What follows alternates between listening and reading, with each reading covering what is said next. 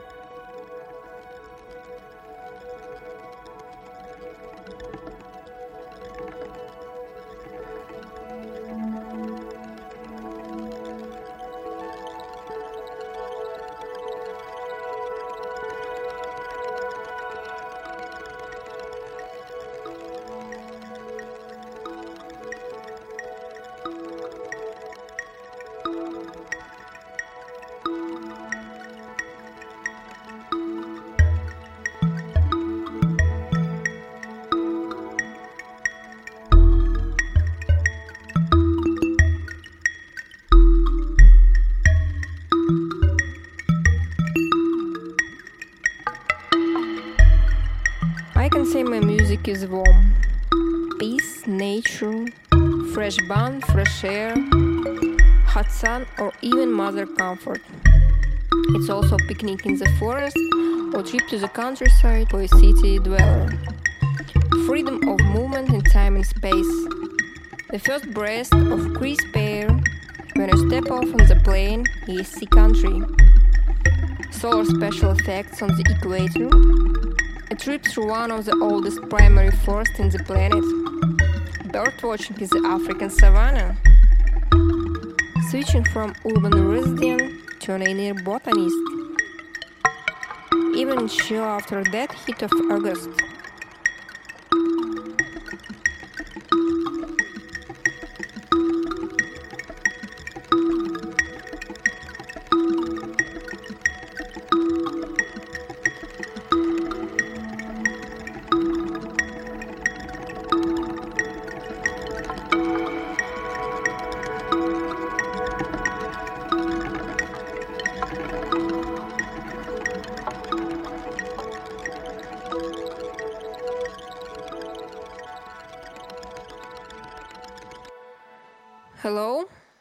Introduce myself. My name is Maria Teryaeva. For the last five years, I've been doing modular synthesizers. I wrote my first track 111 just improvising on Buchla easily in my room. Um, in early 2020, I released my second album, Conservatory of Flowers. So, recording for three years. Um, and I felt that I couldn't hold it anymore and just wasting time on long discussions with any labels or, or something like that. So I decided to release it myself. Yes, it was self release. Also, it was a really difficult decision. Besides, um, it was important for me to release the album in the spring um, when the air becomes warm and the trees begin to bloom say you can already bask in the sun and dream dream. It's like a perfect match to the state of natural in my music. Um, however i didn't know that that spring 2020 um, would not be quite typical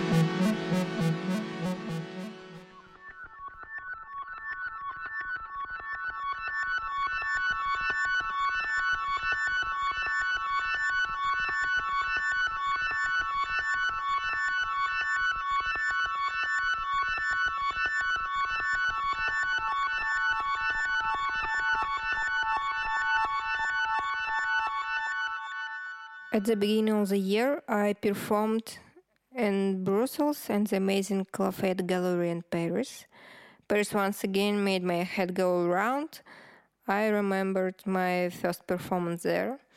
Well, as a participant of the Red Bull Music Academy, I was still playing the guitar.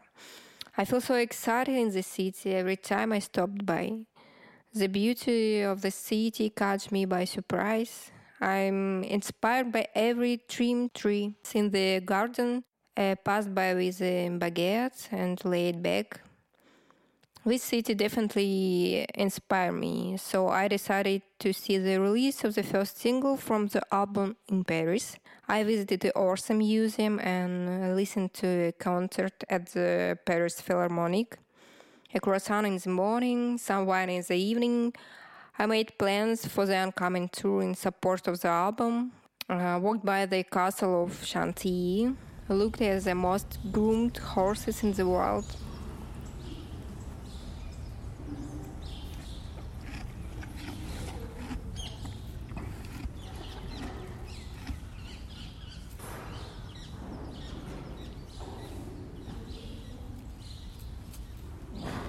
All that was happening was amazing, and I was happy.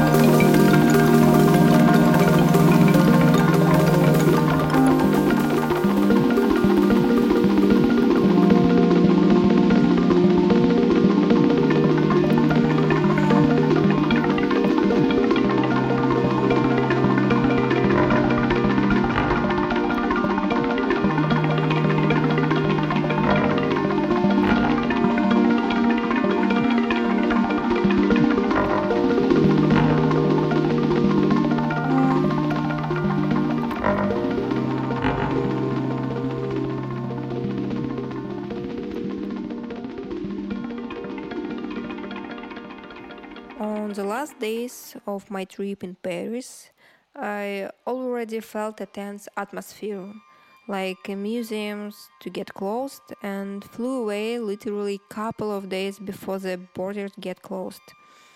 Uh, of course, with the COVID. Everything happened very spontaneously and unpredictably. Uh, the, those events took place so quickly that literally 10 days passed from serene walking around Paris to my hospitalization, hospitalization with COVID. Uh, it was like a slightly twisted TV series starring me.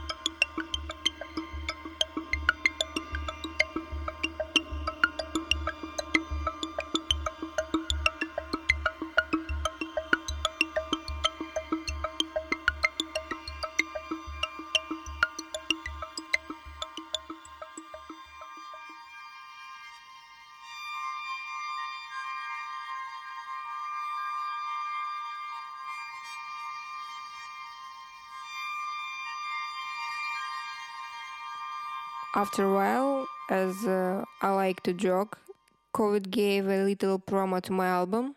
I was among the first people to get coronavirus in Russia. Due to the panic around and the confusion in the actions of the doctors, I ended up in the hospital, which attracted additional attention from the media. After a while, I upon a site where celebrities who encountered uh, the COVID were get rid. And uh, there were, you know, terrible graphs like died, survived, and in the process. I was in the graph survived. It's funny and sad at the time. Uh, the album release process was launched anyway, and it was extremely difficult to bring through the canvas of information about the coronavirus. We were also among the first to experience vinyl printing delays Mm, we made the vinyl release with excellent Estonian label Hidden Harmony. With this label, we have overcome all the difficulties and orders of the new world.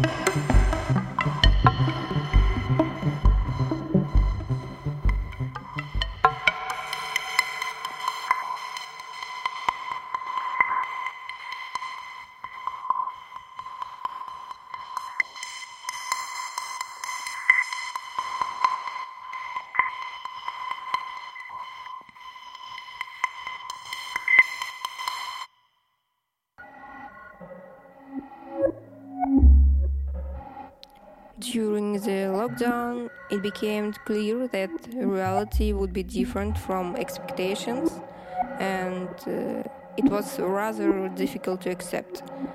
The feeling of unreality gradually turned into the normal states uh, where there was not longer room for tours, traveling, live performances.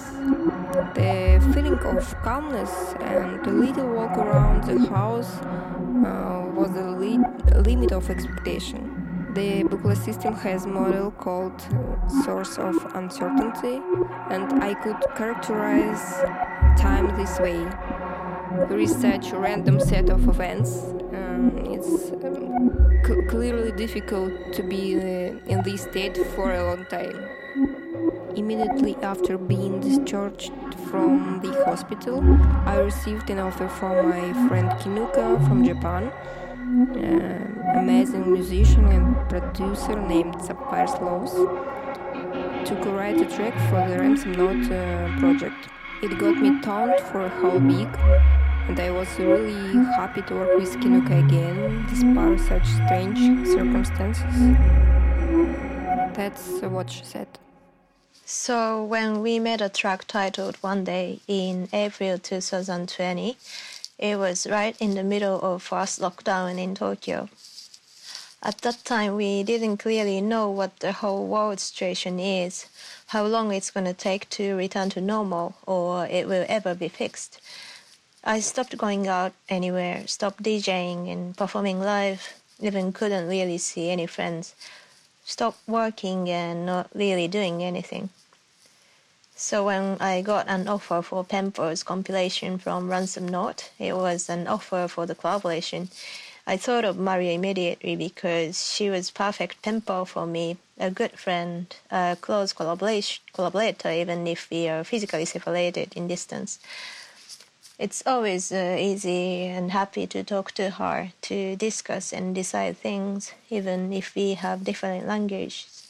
We think similar way somehow, like and how to say like and dislike same kind of things.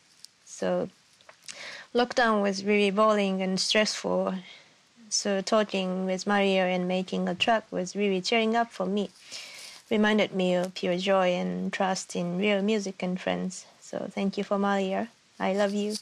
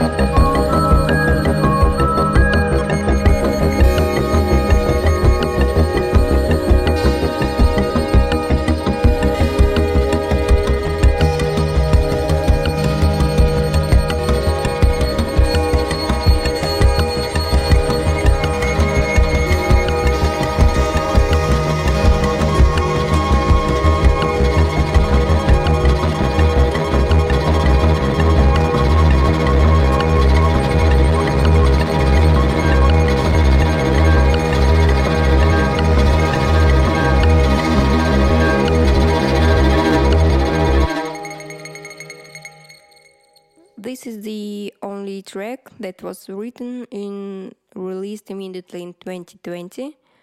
Now my nearest goal is to finish EP with my old friend and awesome drummer Alex Zinger. We started to work on it last year and now I feel that that's this moment is the best. In our collaboration we focus on energy uh, since it's interesting for me to move away from chamber and ambient music when I play solo. And now is the time when uh, there is accumulated energy that needs to be thrown away, and there is time to meet more often. Uh, honestly, the music uh, turns out to be angrier and more disturbing. Well, um, there are not carry-free vibes in it and it sounds extremely harmonious. Let's listen to a shot phone recording from the rehearsal.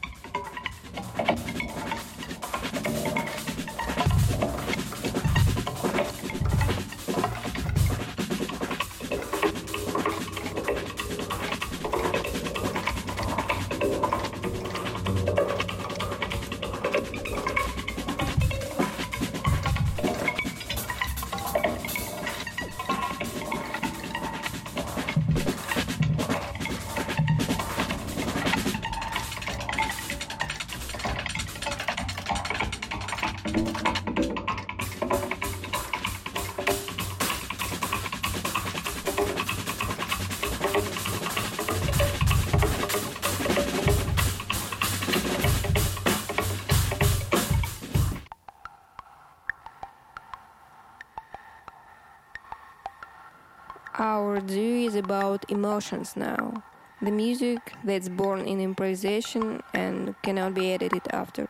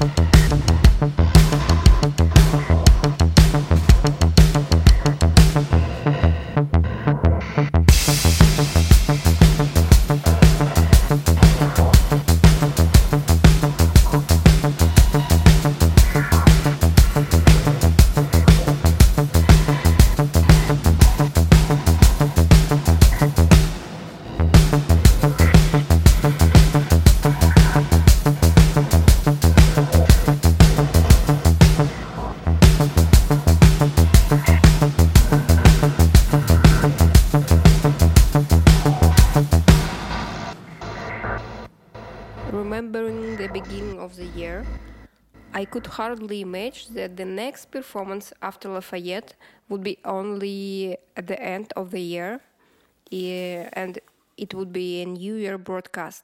In such a short time, such serious changes cannot cannot but affect the mood, general condition, and reassessment uh, of previous events. I noticed a shift in perception of my own songs. I perceive them as something prosperous from the life before, where there was room for peace and uh, carelessness. Mm, this feeling is not close to me now, and I don't know if I can write such um, calm music again.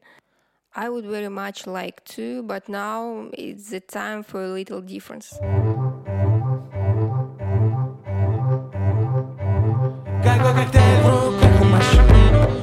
I got the catedral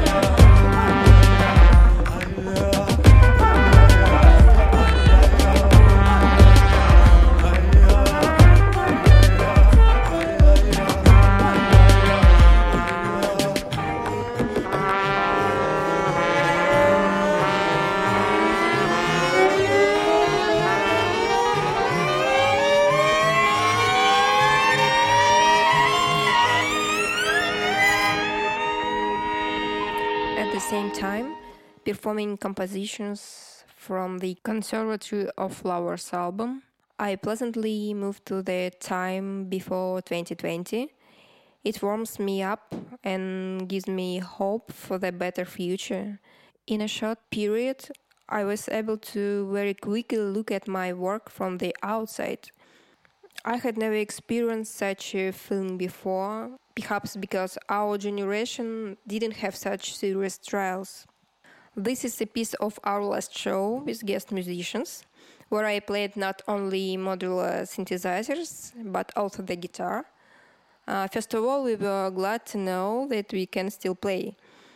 I am glad that in my album I managed to capture and convey the feeling of surrender, and now we can always return to it.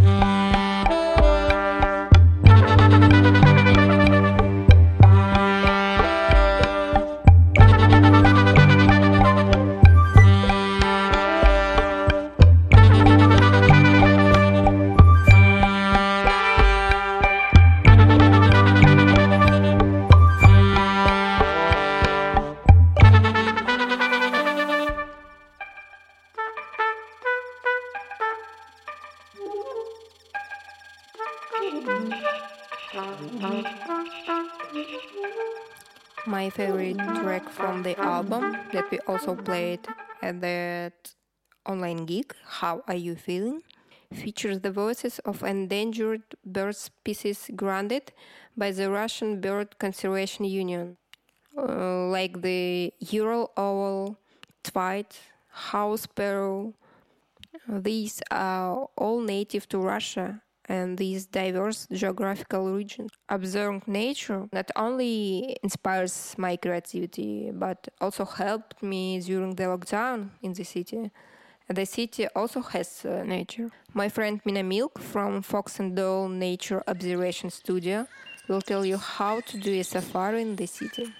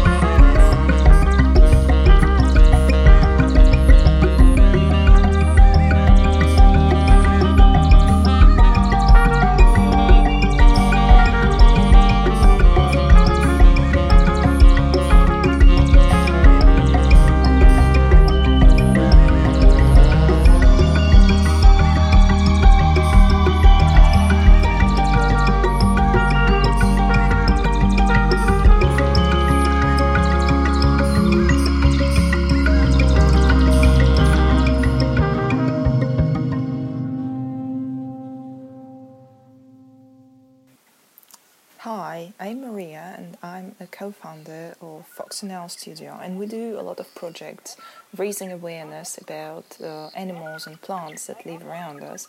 And I've always been fascinated by nature, and I think it's really amazing that you don't have to go far to start observing it because like most of us live in the city so basically all you need to do is uh, find the nearest park or a lawn or just go outside on a balcony or in your garden if you have one. And then once you get more into it, you see more and more creatures around you, and then you can learn what schedule they live on and uh, what are their habits, and you know, then you can have a fuller picture of what's happening around you, basically. And uh, in terms of bird watching, for instance, it's quite, you know, it's a good thing to do in a city. You've got birds probably everywhere, apart from the poles and underground. Um, again, an occasional pigeon. Uh, but then to start observing birds, uh, you would probably need uh, an ID book or something, uh, or you can just like Google them. And it's easier to begin with uh, really recognizable birds like pigeons or sparrows or crows because they're everywhere. So, uh, but for example, I know that not a lot of people have seen um, small pigeons like pigeon. Um, chicks, uh, and uh, you need to know where to look for them to be able to to find one. They look really funny. They have this small uh, future feathers pecking out of the skin, and uh, you know a yellow fluff and a really long beak. And you can say they look ugly. I think they look incredibly cute. But basically, if you've never seen one, try looking for nests under a low bridge or just below the roof or other secluded but quite high places? Because pigeons they nest there and they have their chicks a few times a year. There's not like a season for them. Uh, so if you know this thing you can start looking for it and then eventually find your first pigeon chicken. You know it's just going to be a nice achievement in a way. Uh, and uh, if you want to learn more about the birds in your area, you can uh, you can Google, you can find a book, you can find a course or like a walk uh, together with other bird watchers, and then just gradually build a map in your head of which birds, uh, where they live, and like what they eat. So where's more probability to see them, which sort of trees or shrubs or on the ground, and like because um, I'm based in Russia in Moscow, so we have um, birds that migrate. So the songbirds they arrive uh, late winter, early spring and then the air is filled with music because they're all singing because that's their breeding season. They need to find a partner and you know mate and lay the eggs and everything. Um, so uh, if you know this if you know that they migrate you would notice that there are no, none of these birds in the winter or in the late autumn and you would also notice that uh, some of the birds arrive earlier and some later, and so on and so forth. Also, a great way to observe nature is to go to a zoo or to a museum. Because um, I think most of the big cities they have a natural history zoo or a natural history museum, or even a couple of those. And it's quite interesting. Again, you need to know what you're looking at because it's basically more about history at the moment than about natural. Uh, you know, re- representing nature because if you want to see nature, you watch a BBC movie, obviously. Uh, but then uh, it's quite cool to look at how this was originally done. And there's a lot in museums. There's all these specimens that can help you identify what's the typical uh, look of the species because usually a lot of birds are collected from a few areas to distinguish how they look and what's the differences. Then there is bones, there is uh, maps, there is you know just plain text and explanation of what you're looking at. So that's quite cool. But then if you want to see a live one, you go to the zoo, and that brings you know distant places closer to you. Well, obviously, if it's a good zoo, we don't go to the zoos that allow you pets and cubs and shit like that because that's just bullshit. Uh, or to the places where the dolphins are kept because uh, dolphins and whales are not supposed to be in, captivity. So yeah, now you know. Uh, but then yeah, you go to the zoo and you see again all these amazing birds and you can start learning about them for instance if you plan on going on a vacation well hopefully the vacations will be back at some point so you can start your research beforehand and learn to um, know what you're looking for. So then, when you arrive in Borneo or Sri Lanka or somewhere else, you would know which birds are there and you would um, see them more quickly. And that leaves you more time for just, you know, chilling and enjoying yourself, basically. So, yay! Observing nature is very cool, and I hope you join the club.